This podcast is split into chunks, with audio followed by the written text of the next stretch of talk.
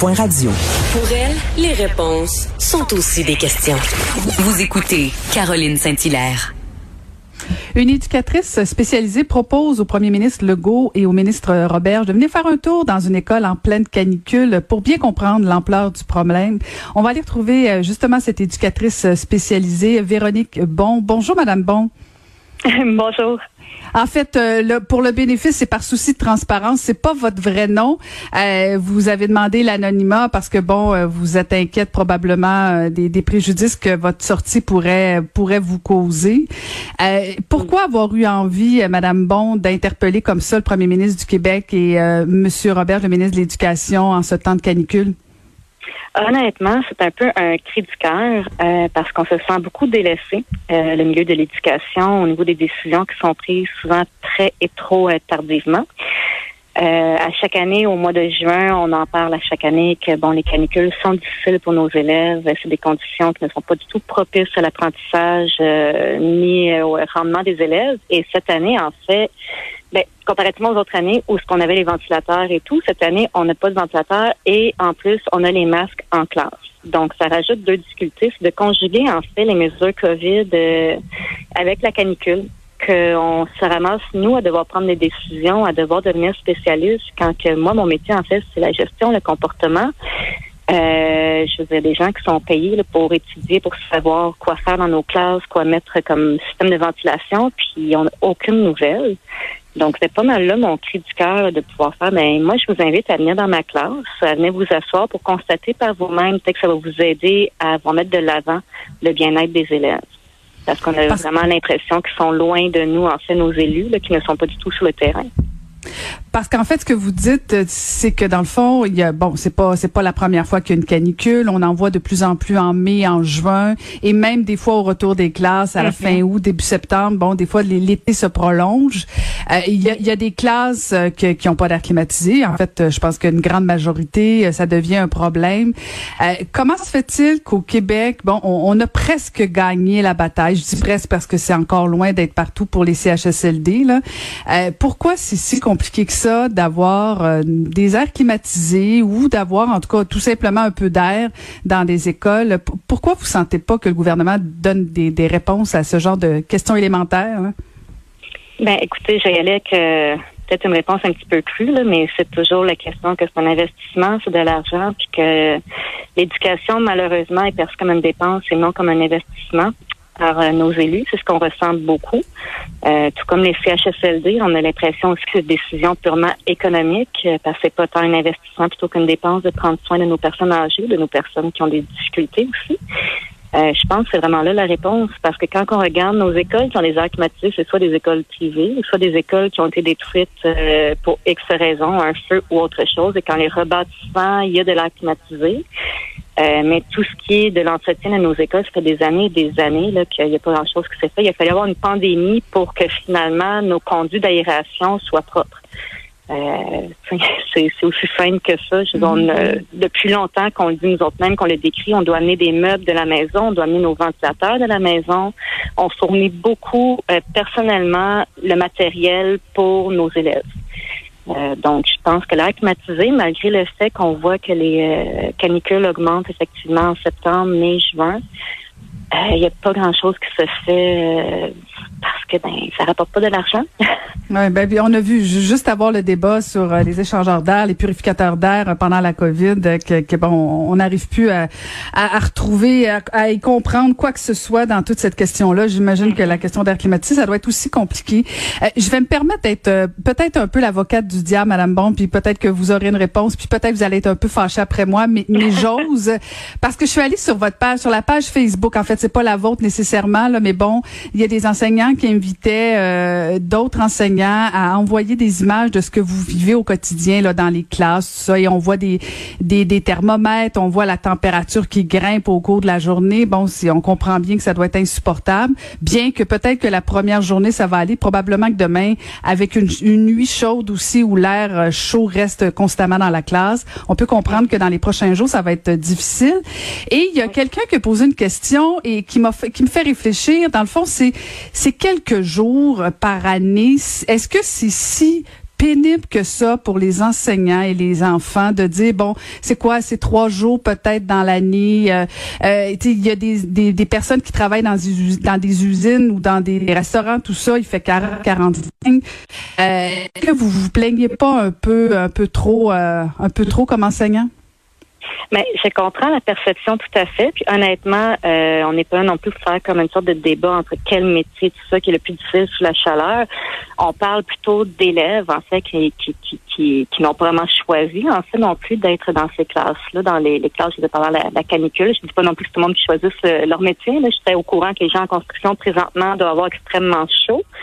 Euh, je ne pas être non plus à leur place, mais ce qu'on soulève en fait ici, c'est que déjà à la base, en enseignement, nos conditions sont déjà très difficiles. À chaque année, on en entend parler. Euh, même nos conventions collectives, euh, je disais le soutien scolaire, présentement, on est en renouvellement. Ça fait un an qu'on essaie d'avoir une convention collective après une cinquantaine de rencontres, puis il a rien que ça donne.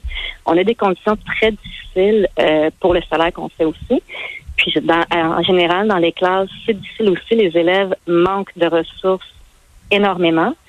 Et là, on vient rajouter justement cette canicule-là qu'on euh, ne peut pas contrôler, on s'entend, mais il y a les mesures COVID qui viennent rajouter une autre difficulté.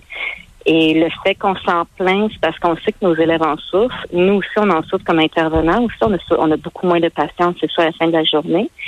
Euh, puis on sait qu'il y a des choses qui peuvent être faites. On sait que nos élus pourraient investir aussi pour aider. Puis c'est aussi à long terme. On sait que c'est pas notre dernière canicule qu'on va avoir, mais ça va juste empirer. Fait que je considère pas non plus qu'on se plaint le ventre euh, plein.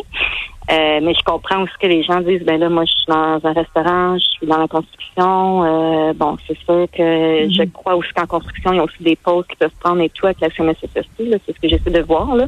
Mais je comprends que c'est extrêmement difficile. Puis euh, en aucun cas, nous autres, on dit on est on est, comme pire que vous. Là, c'est pas du tout un concours de qui est pire que quoi.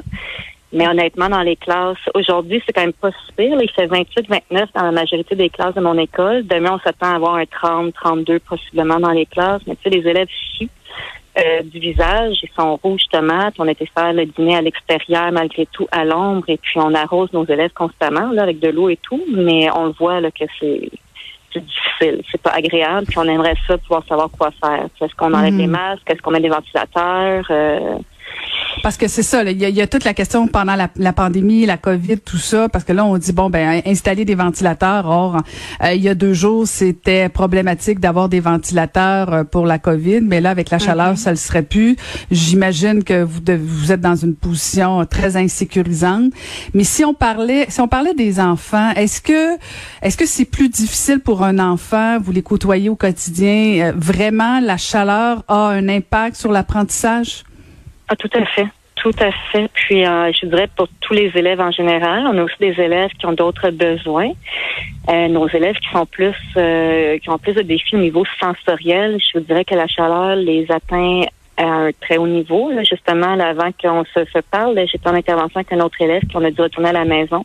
Il était complètement désorganisé, puis on s'en doutait que ça allait arriver ce matin, entre autres, parce qu'il ne supporte pas les changements de température. Non plus, c'est difficile pour lui. Puis la semaine dernière aussi, vendredi, a fait chaud. Il y a un élève qu'on a dû renvoyer à la maison aussi pour des comportements. Il s'est complètement désorganisé et il l'a nommé lui-même. Je manque d'air, je vais aller dehors parce que plus d'air, il va dehors. Non, c'est encore trop chaud.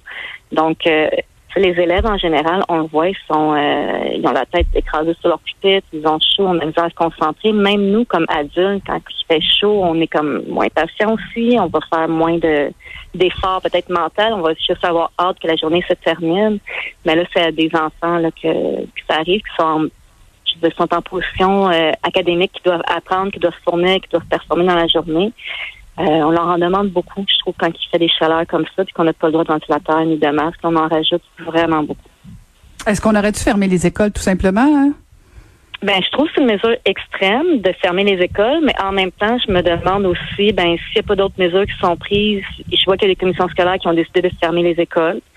Euh, je, bon, je vous avoue que j'étais surprise quand j'ai entendu parler que les écoles fermaient, mais en même temps, ça vient aussi euh, consolider le fait que euh, on est quand même pas fou qu'on trouve que c'est trop la mhm. chaleur, mais ne serait-ce là, j'ai vu que la commission scolaire Saint-Hyacinthe a envoyé un, un, document en fait qui disait que le 7-8, les élèves pouvaient ne pas mettre leur masque qui a lieu en diagonale vite vite tantôt. Je sais pas si c'est juste à l'extérieur ou dans l'école, mais je vois que plusieurs commissions scolaires prennent des décisions chacune de leur bord.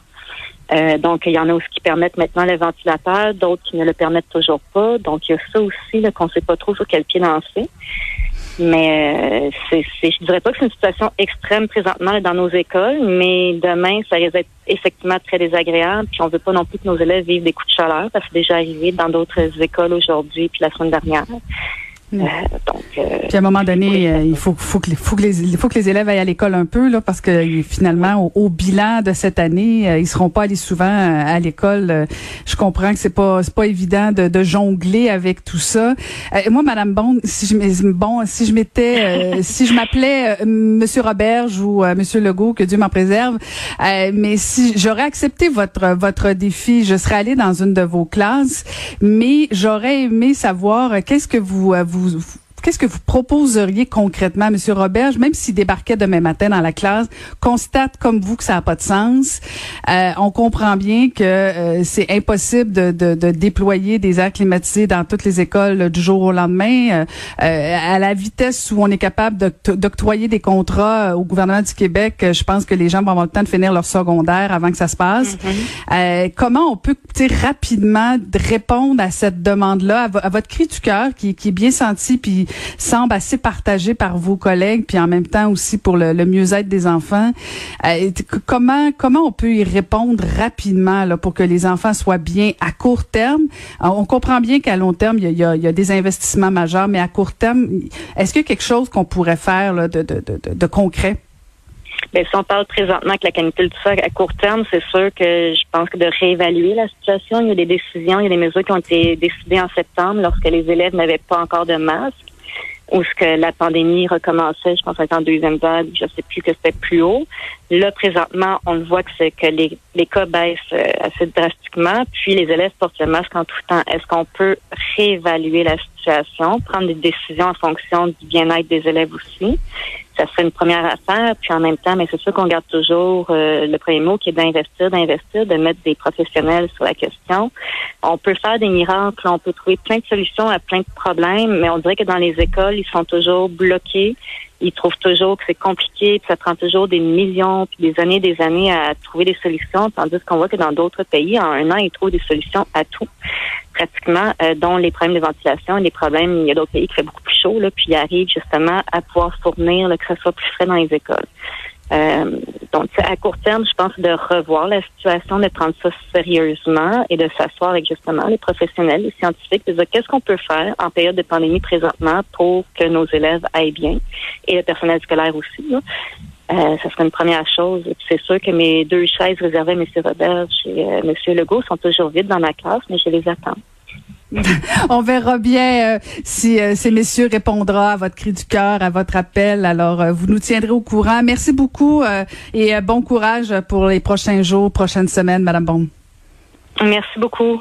Merci beaucoup. C'était Véronique Bon, non fictif, bien sûr, pour garder l'anonymat, mais on a parlé avec une éducatrice spécialisée dans une école primaire.